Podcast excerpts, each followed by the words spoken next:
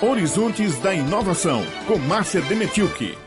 Geração de energia elétrica. Após a crise energética de 2001-2002, o governo federal tomou algumas medidas para melhorar o setor. Uma delas foi o Programa de Incentivo às Fontes Alternativas de Energia Elétrica, o PROINFA, com o objetivo de aumentar a participação de energia elétrica produzida por empreendimentos tendo como base fontes limpas para a produção. Deu-se início a uma atuação diferente para a comercialização de energia, incentivando a instalação de usinas eólicas. O desenvolvimento teve como base o Atlas Potencial Eólico Brasileiro, lançado em 2001. Esse atlas aponta a Paraíba como um local de grande potencial para a geração de energia eólica e solar. O primeiro aerogerador eólico na Paraíba começou a operar em 2007.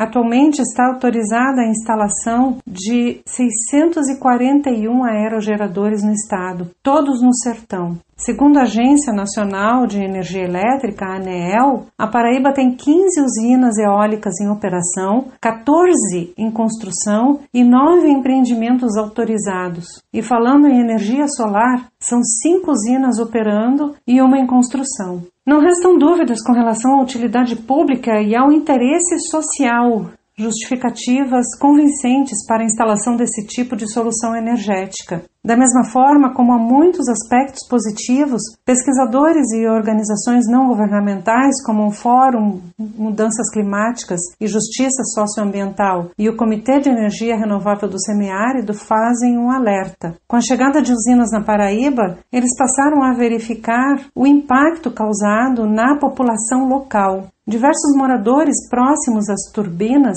têm relatado incômodo constante com o barulho, alteração no comportamento dos animais, bovinos, caprinos, resultando até na diminuição da produção de leite. E aos impactos ambientais. Pesquisadores relatam problemas de interferência na rota de pássaros migratórios e na evasão de insetos polinizadores, o que afeta a agricultura local. É nesse sentido que pesquisadores da Universidade Federal de Campina Grande, do grupo de pesquisa em sistemas de indicadores em sustentabilidade urbana, rural e ambiental, professora doutora Ricélia Maria Marinho Sales e o professor Dr. Luiz Gustavo de Lima Sales, ambos geógrafos, chamam a atenção para a necessidade de levar a informação às comunidades onde essas usinas serão instaladas e no papel das instituições acadêmicas para contribuir com mais estudos qualificados e para o poder público no sentido de buscar o diálogo com as instituições pesquisadoras